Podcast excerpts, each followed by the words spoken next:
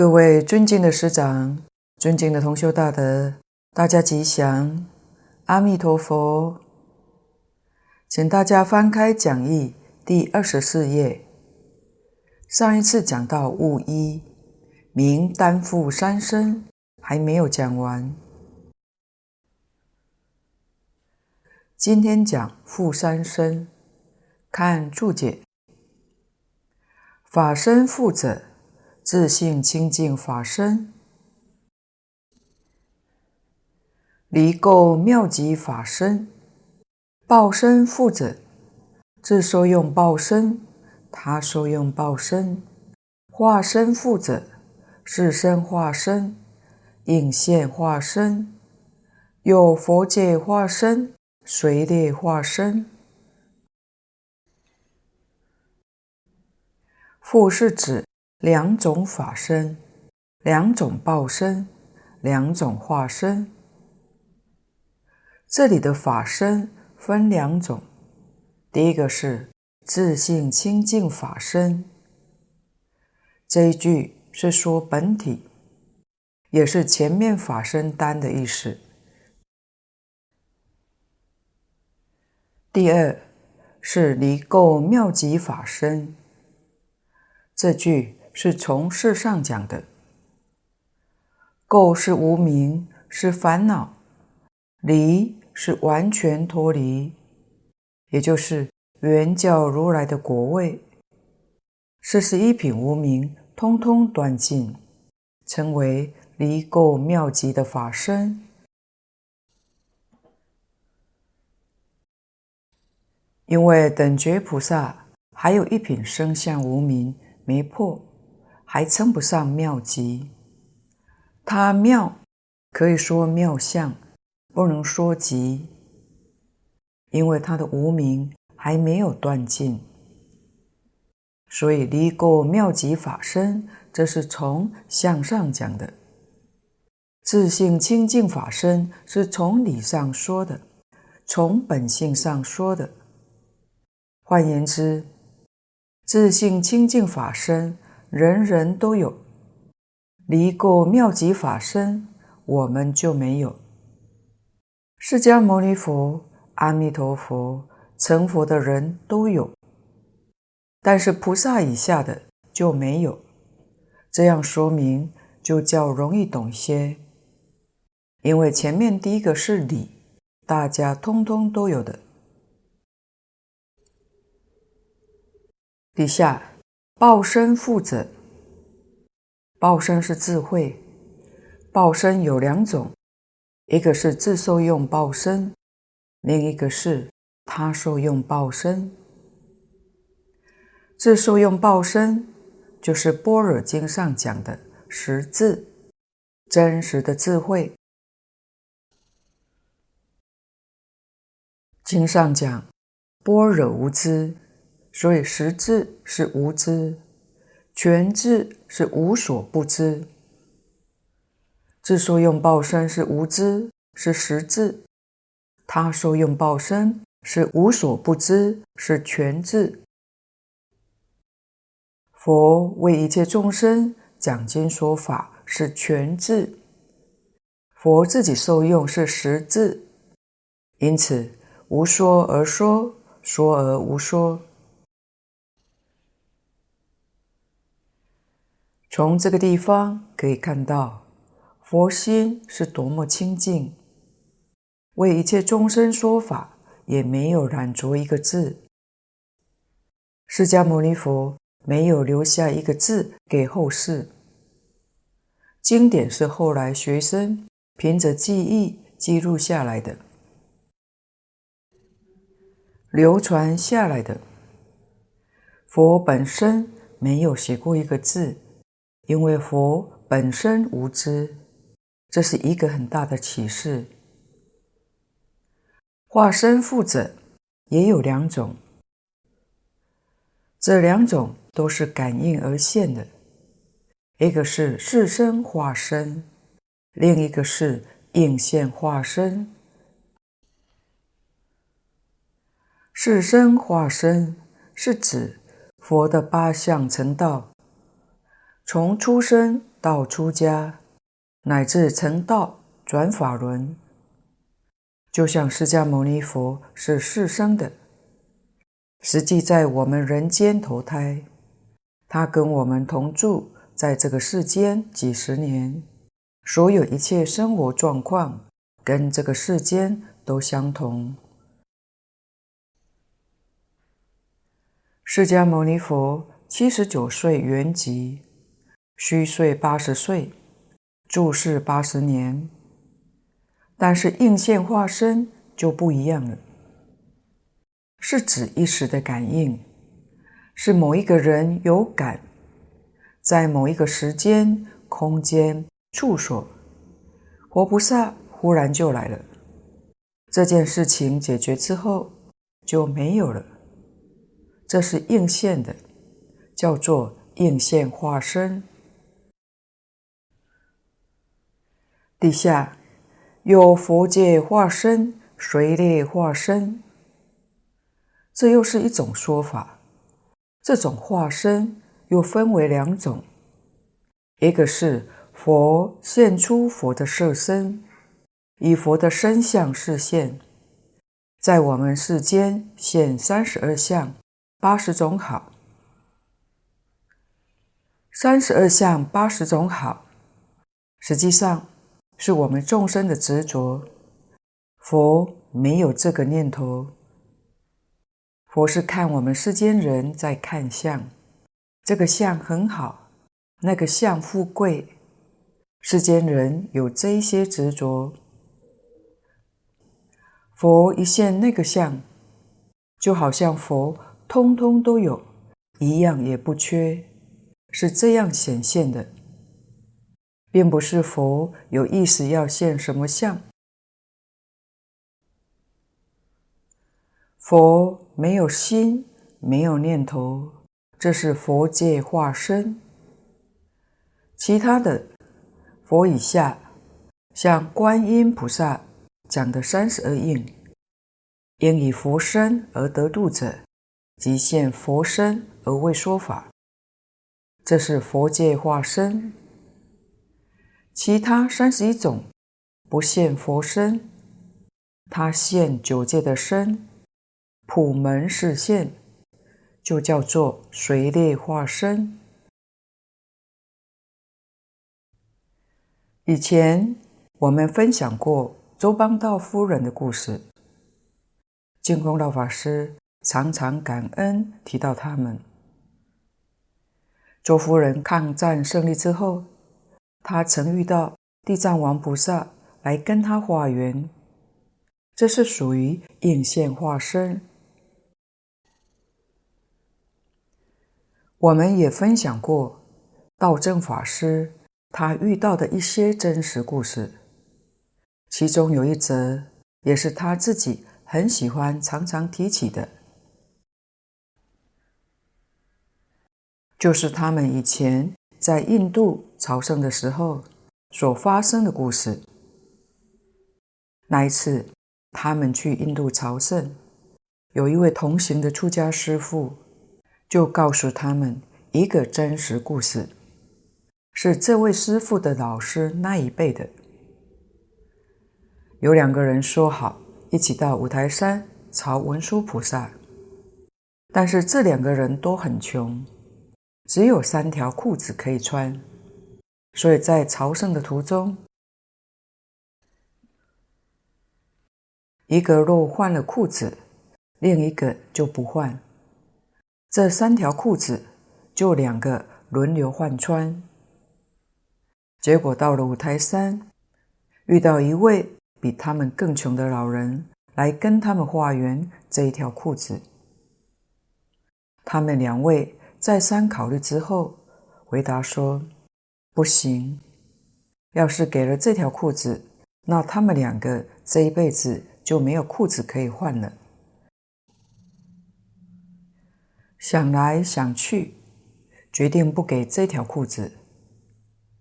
当时这位老人还提醒他们说：“不要丧失机会哦。”结果他们两个还是决定不给。后来，这个老人一下子就在他们的眼前消失不见了。这两人才猛然一惊，发现原来到了五台山，遇见了文殊菩萨，当面给错过了，没有认出来。显然这个考试没有通过，所以在他们这趟的朝圣路途中，这位出家师父就不断以这件事情来提醒大家，一定要特别的注意。后来他们到了菩提迦耶，就是佛陀成道的地方。有一天，道正法师外出去替一位西藏人看病，回来的时候，发现同行的这位师父正在跟一位西藏老喇嘛，他们两个人就站在门口比手画脚，因为看不懂他们两个在做什么，他就走过去问。原来这位西藏喇嘛要跟这位师傅化缘，要画他的帽子、衣服、水壶、袈裟，从头到尾他都化缘了，连他的念珠也要。这位出家师父只问他说：“你自己有一条念珠，怎么还要画我这一条呢？”袈裟。我也只有一件，怎么可以呢？当他们还在那里扯不清的时候，道正法师猛然回想起这位师父告诫他们的那个故事，于是就提醒出家师父说：“师父要给他哦。”结果出家师父就回说：“哦。”猛然，他也想起来了。后来，他们就回到挂单的泰国寺庙里面，把行李通通搬出来，什么东西都给他，从帽子、内衣、毛线袜，所有的东西通通都给了他。事后，道正法师回想起来说，很有意思。在他们一起要走回泰国寺庙的时候，正是夕阳西下。这位喇嘛指着太阳，然后指着他自己，跟道正法师说了一些话。虽然语言不通，但他很清楚知道这位喇嘛念着“阿弥达巴，阿弥达巴”。他微笑欢喜唱诵，声声的“阿弥达巴”。道正法师从他的脸上感受到，这位喇嘛纯粹就是一种游戏神通的味道。为什么他要画这么多衣服呢？道正法师看他穿的那件衣服也已经穿很久了，他也不像会怕冷的样子。等到出家师父把什么东西都给他以后，他就笑嘻嘻走了，而且还一直念着“阿弥达巴，阿弥达巴，阿弥达巴”。过了没多久，他又折回来了。回来做什么呢？又回来跟出家师父化缘一个袋子，那个手工袋子。是有一位西藏人跟他们结缘的。出家师父是想说，这个袋子是人家送的，所以才没有拿出来给他。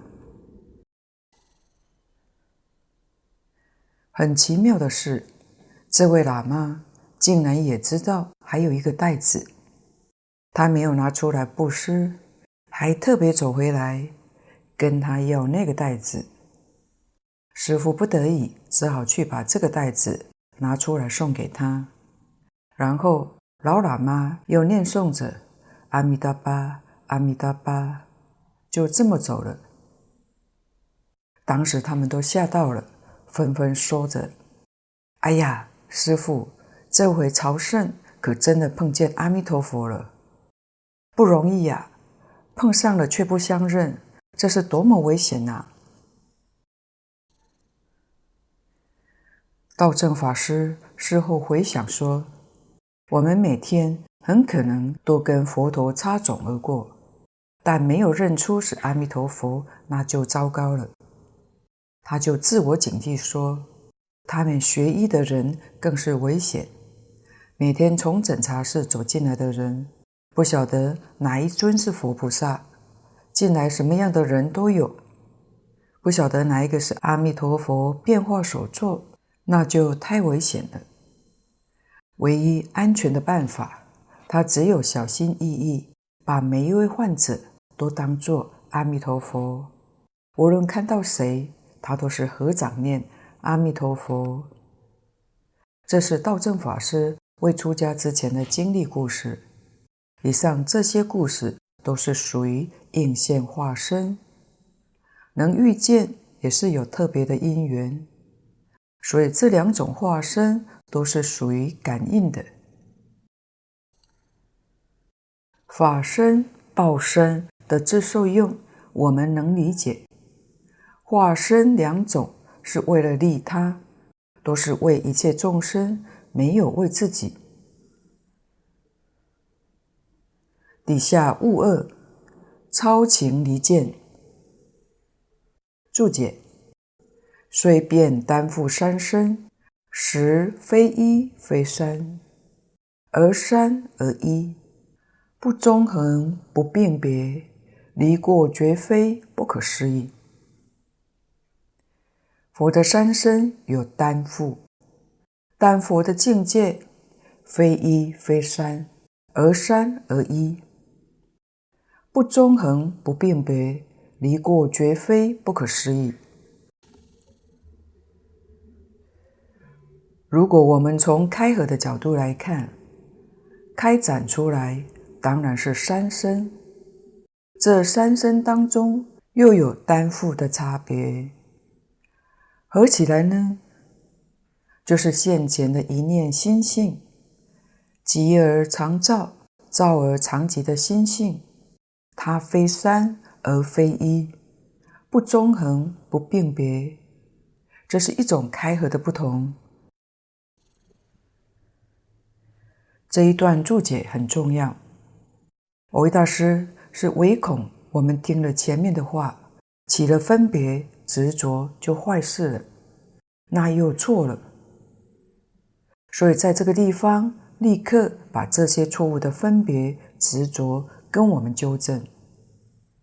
从理上讲，有体相用；从佛上讲，有三身。这是就佛来说的。就众生来讲，迷惑、造业、受报，我们要晓得，这是三而一，一而三，这是理，是觉，佛是觉，众生是迷，理是一，事也是一，实际上是一件事情。不要有分别，不要有执着，一切明了，这就对了。所以他说：“实在非一非三，而三而一，不可说一，也不能说三，可以说三，也可以说一。在言说方面，是令我们对事实的真相真正了解、真正明白。所以这个三是不中横，非纵非横。”它是圆的，它是一个不并别，并是并类，别是差别。它不是并类，不是并排的，是圆融的。一就是三，三就是一，所以离过绝非。如果执着是三，执着是一，就有分别，有执着。就有过失，那就错了。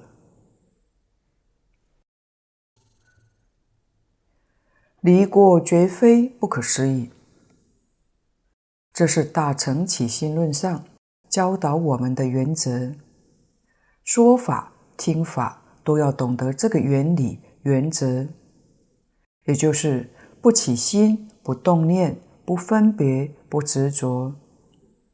说的人不离开这个原则，说法清净，说的人清净。听的人不执着言语，不执着名相，不起分别执着，听法清净。真正有觉有悟，会有悟处。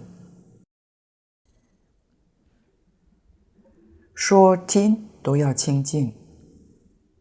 像《金刚经》上讲，三十二相即非三十二相，是名三十二相，也是这个意思。跟你说三十二相，底下就说即非三十二相，舍离了，是名三十二相。名是假名，希望我们从假名当中体悟事实的真相。事实真相里面，唯有不起心、不动念、不分别、不执着，才能够完全通达明白的。底下悟三，指是身化身。经云：阿弥陀佛，正指同居土中是身化身，能复即报即法也。这是讲经文上，其土有佛号阿弥陀，这个阿弥陀就是阿弥陀佛。究竟阿弥陀佛这三个身是指哪一种身呢？蕅益大师在此跟我们说，正指的是同居土的四身化身，是阿弥陀佛的化身。凡圣同居土里面见到的是化身，是身化身不是随类化身。不是应现的化身，是四身化身，但它也含摄报身跟法身，这个三身是一体的。圆瑛老法师也举过一个譬喻，他说，如同有一颗摩尼宝珠一样，法身譬如珠体，报身譬如珠光，化身譬如珠影。这颗珠的体、珠的光、珠的影是不能相离的，正譬如三身不相离的意义一样。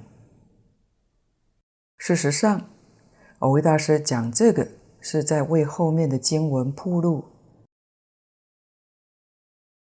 为广成彼土一证妙果以起信来铺的。我们要知道。释迦牟尼佛在三千年前出现在地球印度这个地方，也是属于四身化身，是是示现，示现化身。净空老法师说，虽然同样是四身，但他们的精神完全不相同。释迦牟尼佛的四身。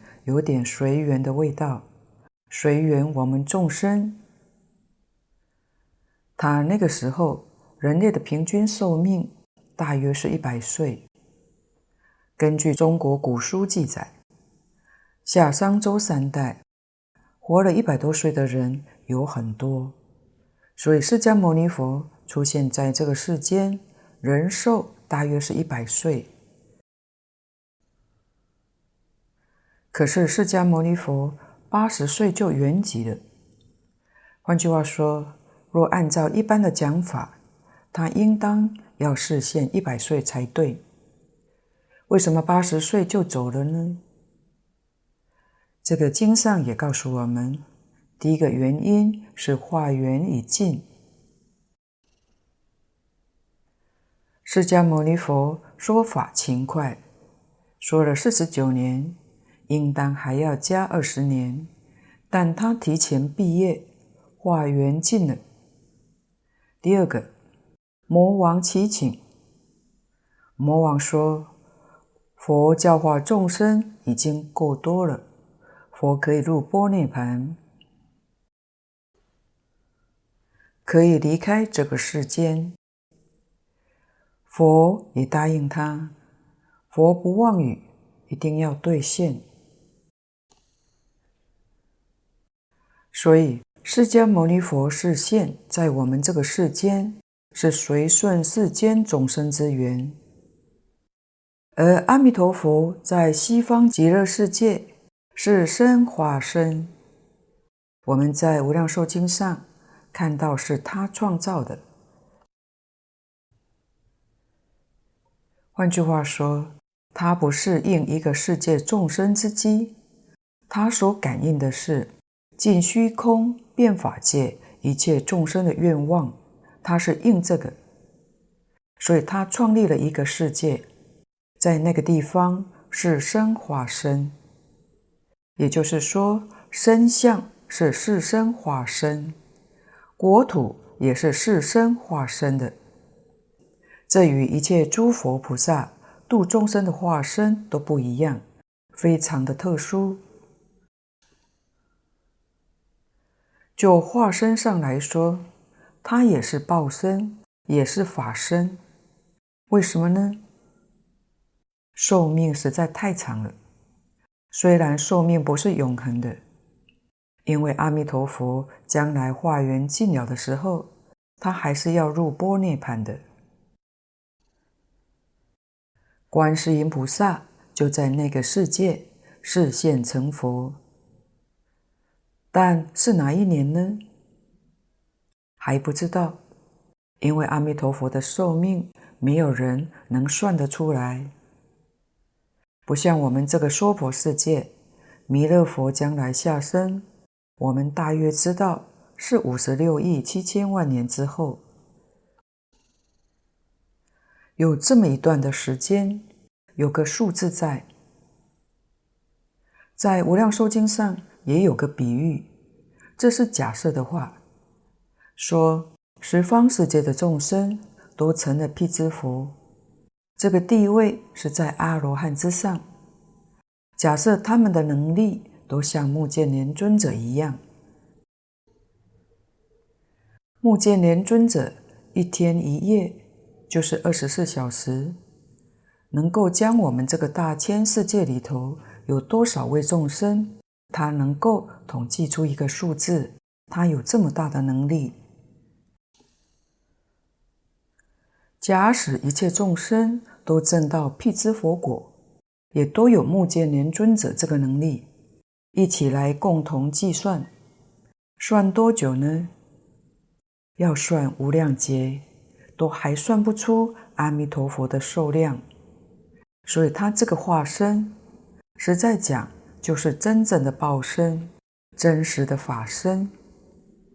西方极乐世界这个佛，一即是三，三即是一，一体三身，三身一体，这是我们一定要认识清楚的。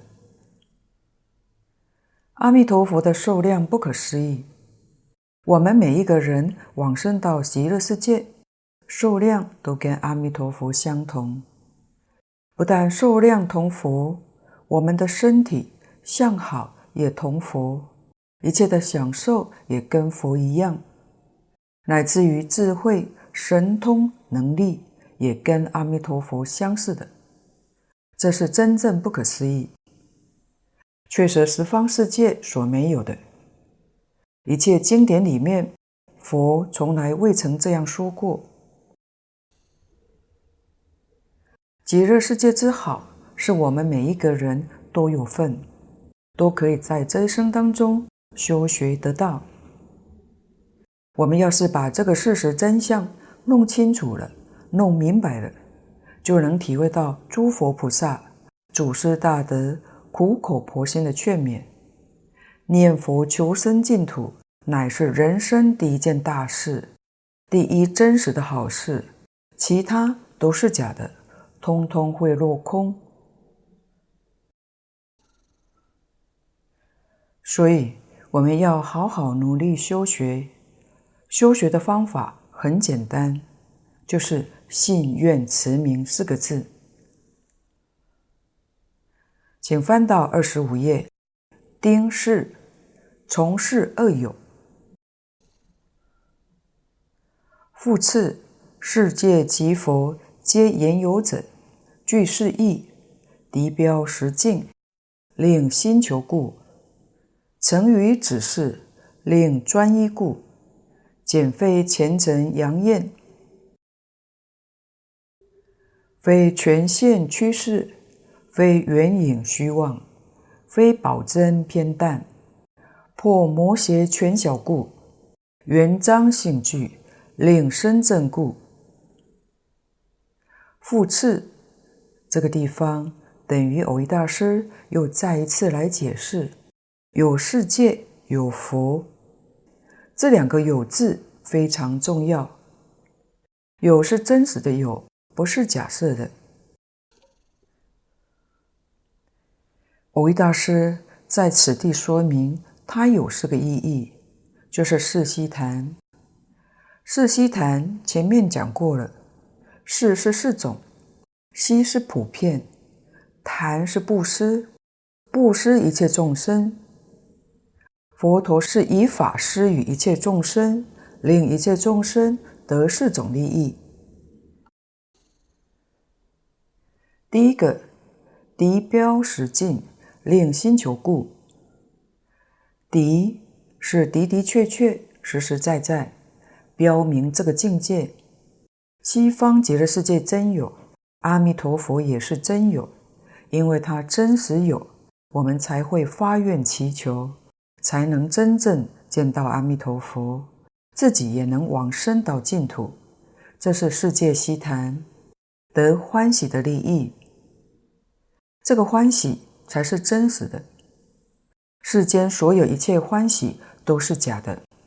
转眼成空，唯独这个是真实的。在文钞当中，印光大师告诉我们，要相信娑婆世界是苦，极乐世界是乐，就是你在娑婆世界流转，真正吃到了苦头，感到娑婆世界是一个不安全的地方。所谓三界无安。犹如火灾，随时会到三恶道去，让你感到这个世界一种危机感、不安全感，有这样的一种觉受、坏苦。又说要我们相信，信我是业力凡夫，决定不能仗自力断惑证真，了生脱死。当然。我们借由实修的过程当中，你才会发觉断烦恼是如此的困难，而感到一种的无奈，觉得没有希望。但这个时候，我们听到从事西方过十万亿佛土，有世界名曰极乐，其土有佛号阿弥陀，今现在说法。在这个无奈当中，升起了一道光明。原来还有其他的希望机会。这个时候，你会心求，这是欢喜意。第二个，成于指示，令专一故。佛明确说出他的方向、距离，指令我们专一。假设佛没有说出正报的佛名号，他的依报国土，那我们没办法专一去修持，就不能升起这种往生的资粮。所以成于止事，我们一定要相信本师释迦牟尼佛真诚的言语，只是我们信愿持名，求生西方净土。相信释迦牟尼佛，相信阿弥陀佛。阿弥陀佛所发四十八大愿，愿愿真实，愿愿帮助一切众生往生净土，圆成佛道。相信十方世界一切诸佛对于阿弥陀佛的赞叹，句句真实，使我们升起真实的信心，专心一意来修学这个法门，这一生当中决定圆满成就。这就是为人希谈得生善的利益。第三个，见非前尘扬焰，非权现趋势，非缘影虚妄，非宝真偏淡，破魔邪全小故。这一段是破恶，破除我们的疑根。简就是简别，佛讲的极乐世界，阿弥陀佛不是预言，也不是前尘，这是指前达婆尘。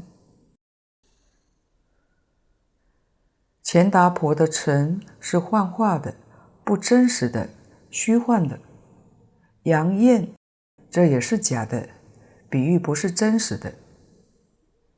杨艳是庄子里面讲的野马尘埃，就是春天初起的原野上，日光映着浮尘而四散的样子，像中国大陆的北方。平原里面的地气，远远看像水一样，走近看就没有了。有一句成语叫做“可入阳艳”，可入是指畜生，他不了解这个现象，以为前面有水，他渴了，当然就想去前面喝，但是跑到前面，怎么又还在前面呢？怎么跑也是没有的。因为是假的，是地上的一种气。这种地气，远远看像翻滚的水似的，海市蜃楼的景象，不是真的。这是一个虚妄的境界，是一个魔境，比喻不真实的境界。这是破魔。底下非权现趋势。不是佛的施设方便，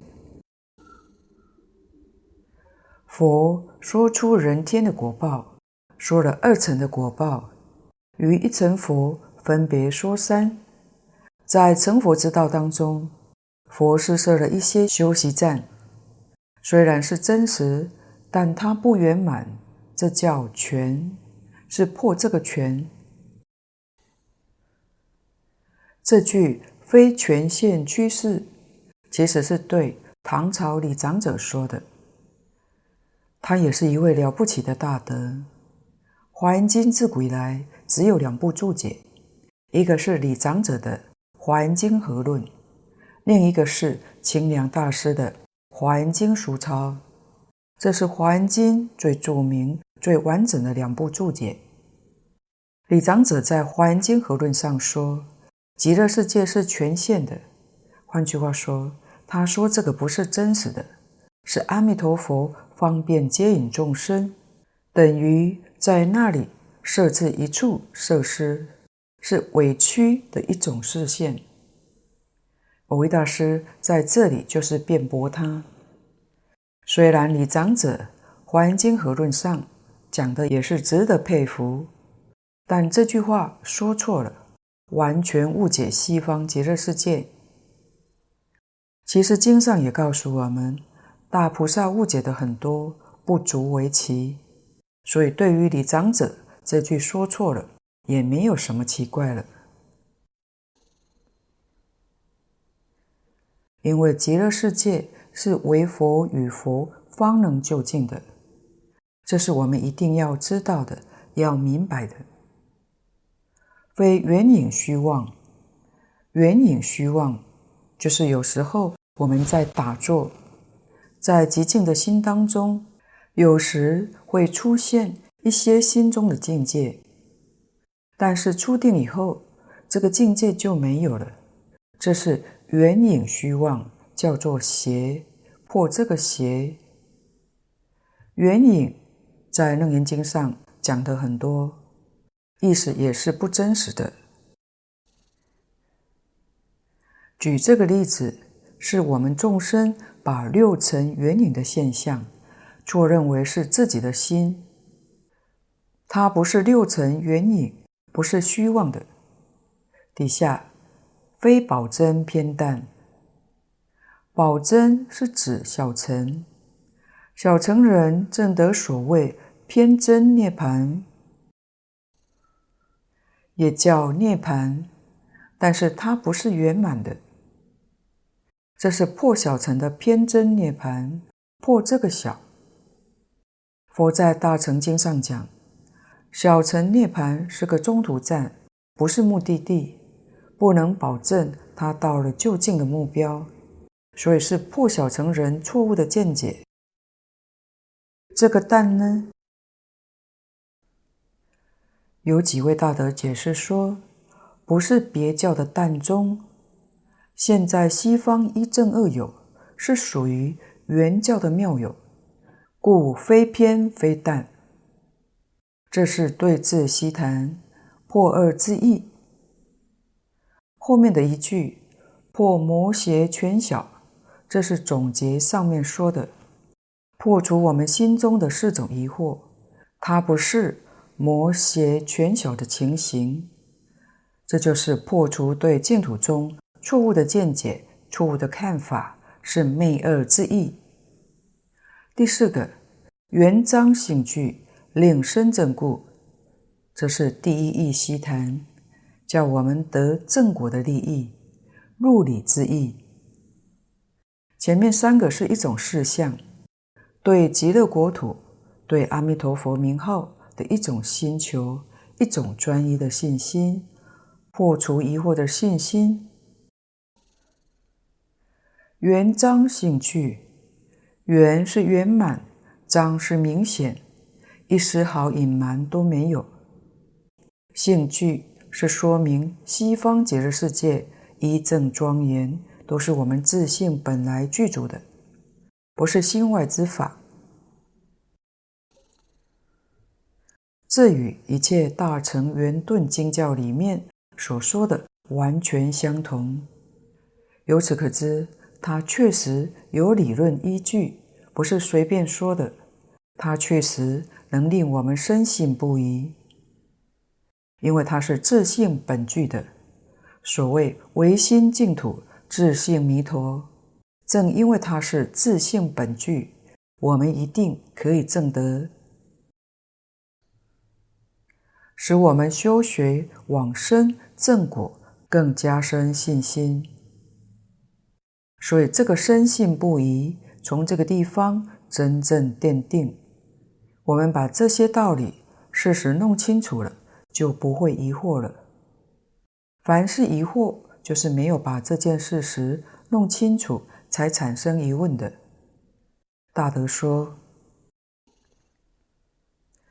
疑是菩萨的大障碍，更何况是我们凡夫。疑对菩萨修行正果都造成障碍，而我们凡夫若有疑站在面前，那么这一生往生就没有指望了。所以，莲池大师为什么要做书钞呢？蕅益大师为什么在述要解呢？他们的用心、慈心，都是在帮助我们。断疑生信，以真实甚深的信心发愿持名，这是不思议功德，才是得生的条件。所谓具足信愿行三资粮。这一段是说明两个有字，在此地就有这么深的含义，这么广的利益。发起序里面。有三件事：先介绍西方极乐世界的环境，再介绍极乐世界的人物，最后介绍极乐世界的人民在那边做些什么事情。下面是幕后一段，跟我们说明说法的庄严。